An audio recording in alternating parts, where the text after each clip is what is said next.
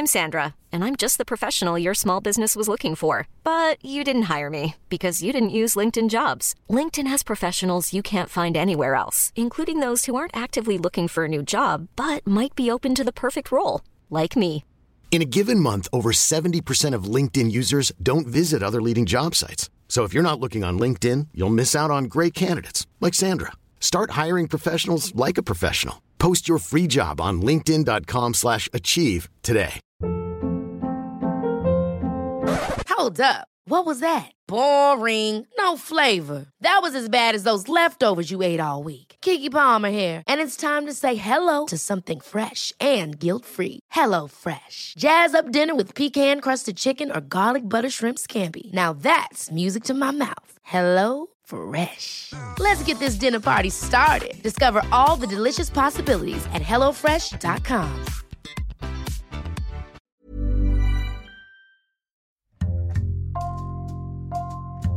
Bonjour, c'est Jules Lavie pour Code Source, le podcast d'actualité du Parisien.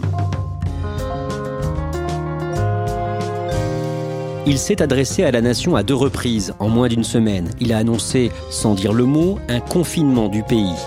Code Source vous raconte en deux épisodes comment le président Emmanuel Macron a géré la crise du coronavirus, des tout premiers cas détectés en France, au coup d'éclat de l'ancienne ministre de la Santé Agnès Buzyn.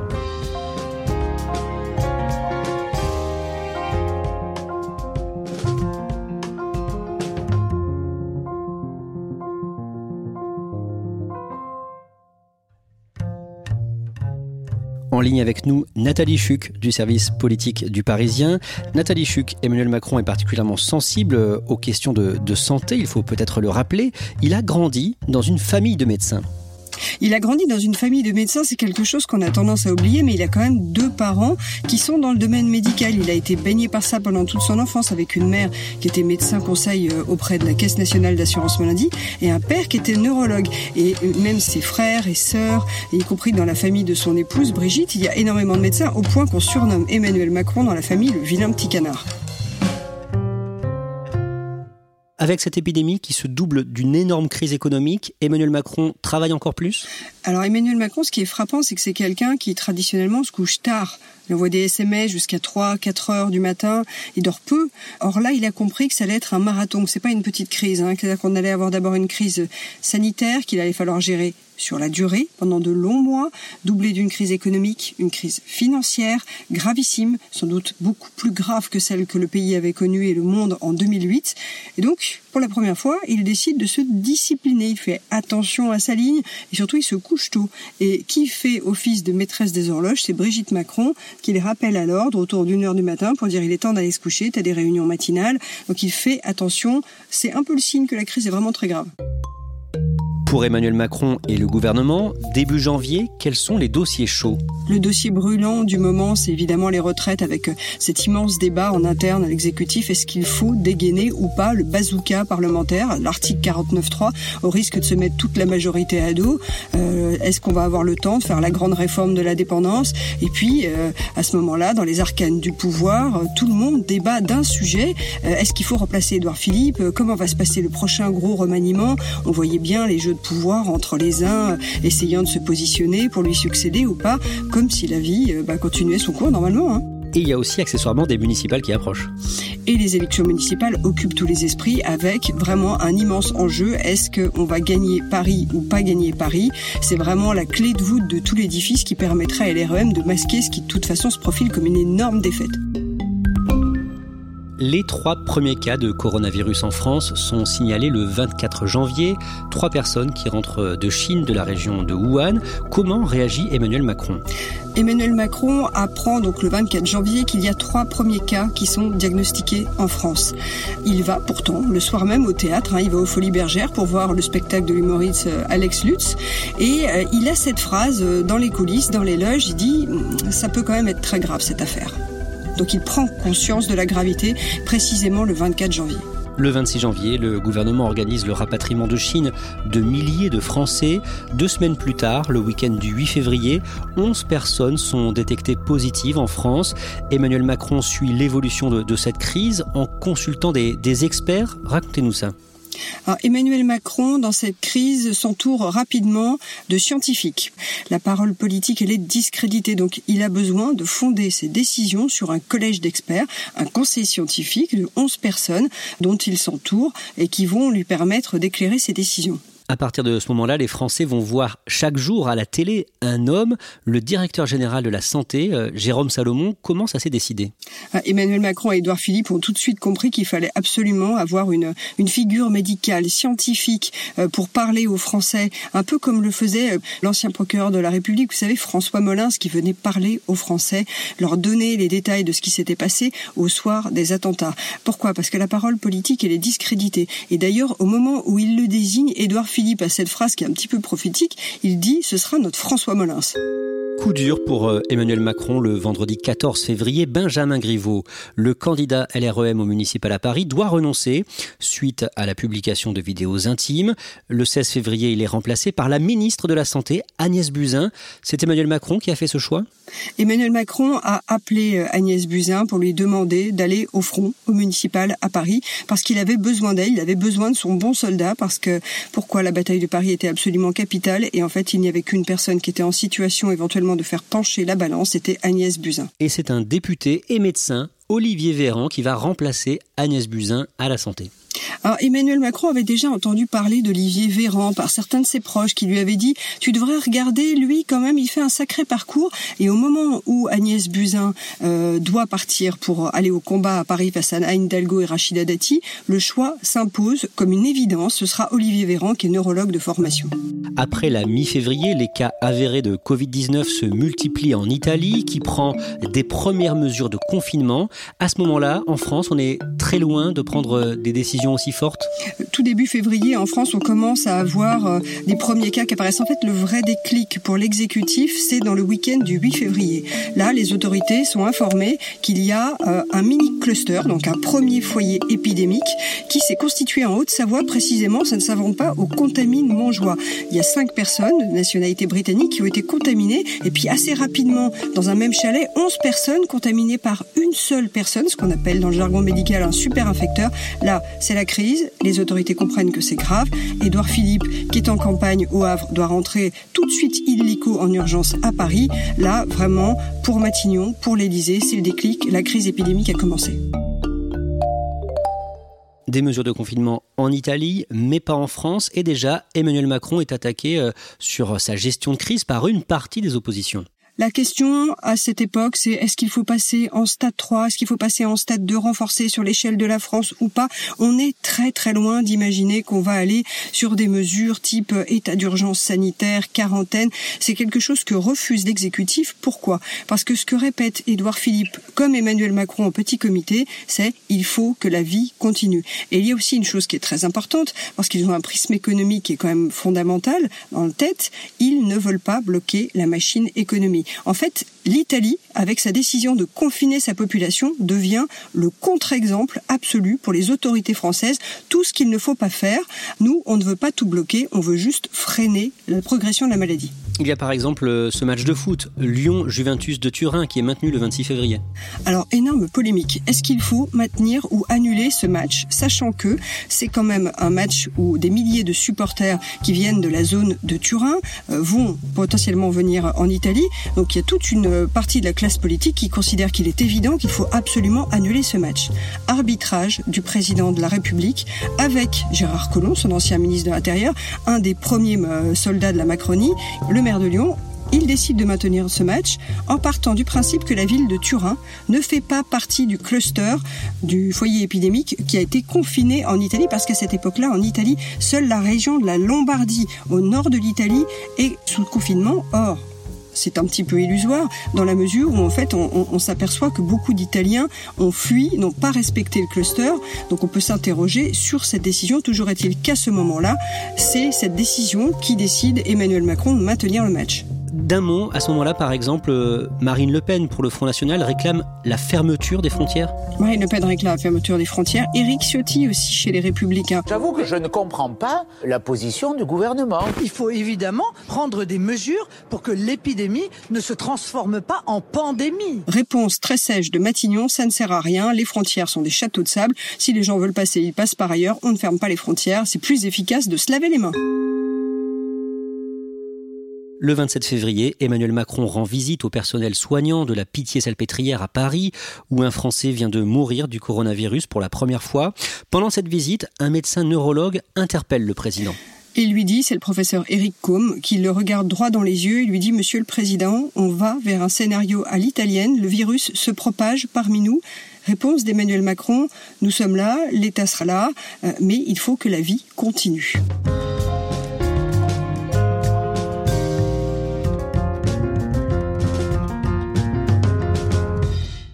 Dès le lendemain, le 28 février, le ministre de la Santé, Olivier Véran, annonce que la France passe au stade 2 de l'épidémie.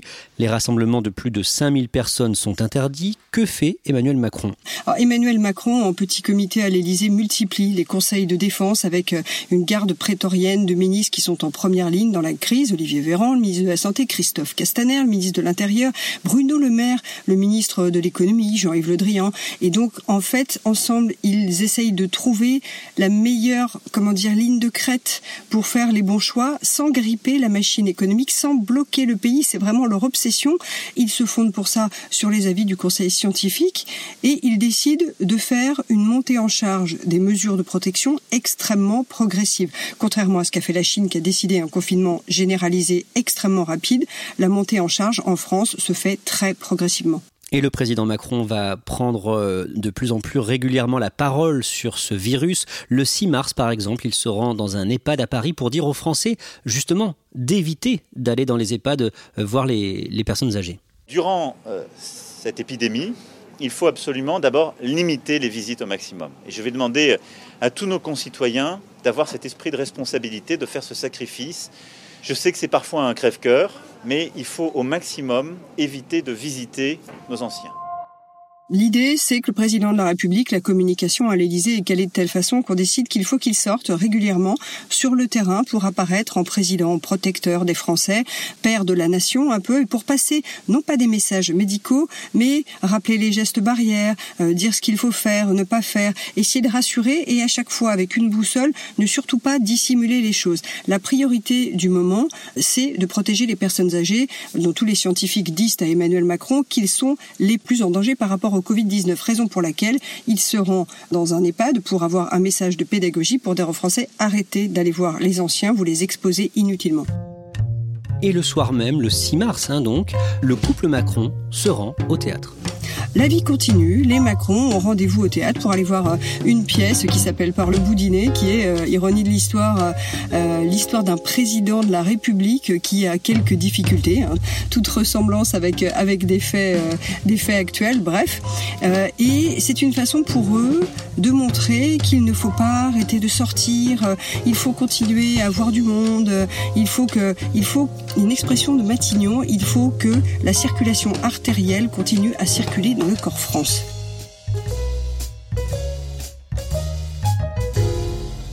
Franck Riester entouré de toutes parts. Quatre jours plus tard, le lundi 10 mars, on apprend que le ministre de la Santé, Franck Riester, est testé positif au Covid-19.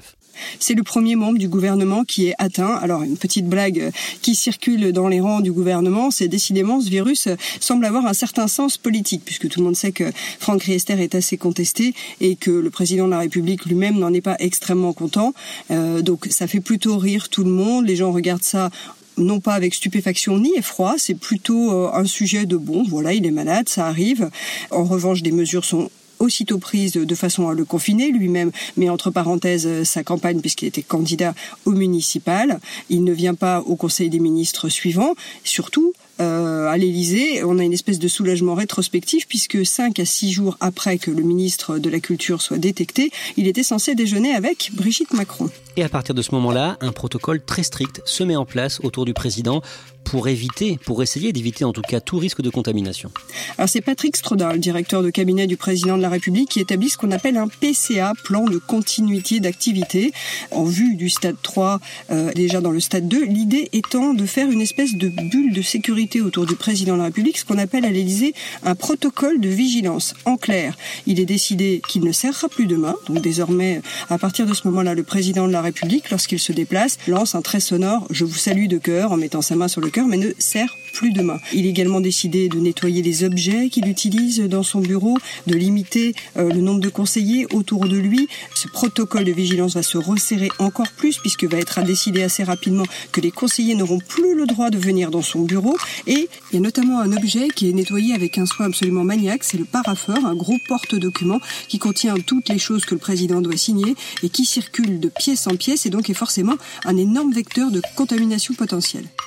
Emmanuel Macron, on sait comment il vit euh, toutes ces mesures de précaution Emmanuel Macron, il a du mal. Hein. Déjà, le fait d'être à l'Élysée, il vit ça comme une forteresse. Donc, ces mesures de précaution, euh, c'est quelque chose d'un peu douloureux. D'ailleurs, euh, il continue euh, à voir ses amis au téléphone, à leur demander de, de, de, passer le voir, avec évidemment à distance respectable.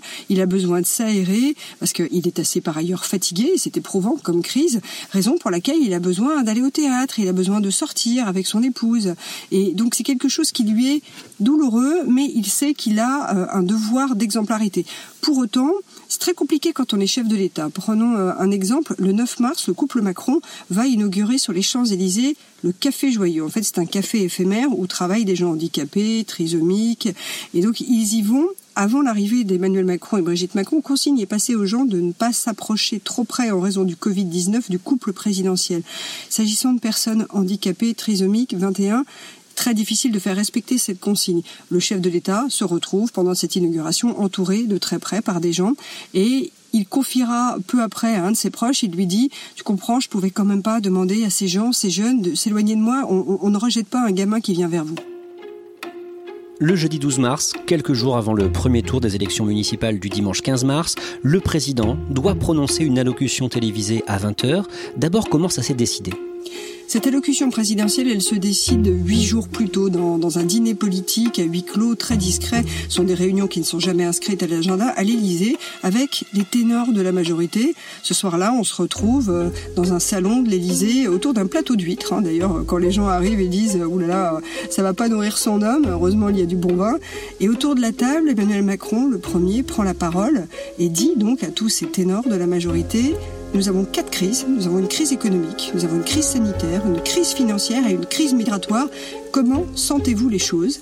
Oui, autour de la table, la réponse des Richard Ferrand, des Gilles Legendre euh, est absolument unanime. Il faut que vous parliez, Président, vous avez besoin de vous exprimer en père de la nation. Il faut rassurer les Français. Vous devez intervenir vous-même dans une allocution solennelle. Elle a donc lieu ce fameux jeudi 12 mars.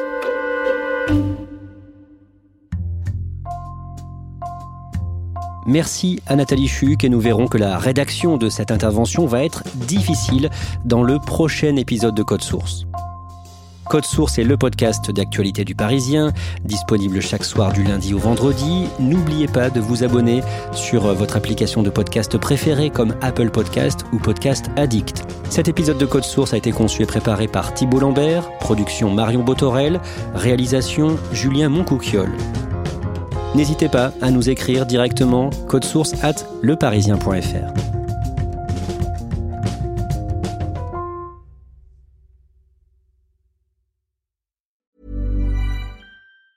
Ever catch yourself eating the same flavorless dinner three days in a row?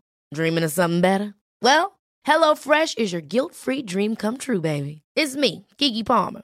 Let's wake up those taste buds with hot, juicy pecan crusted chicken or garlic butter shrimp scampi. Mm. Hello Fresh. Stop dreaming of all the delicious possibilities and dig in at HelloFresh.com. Let's get this dinner party started.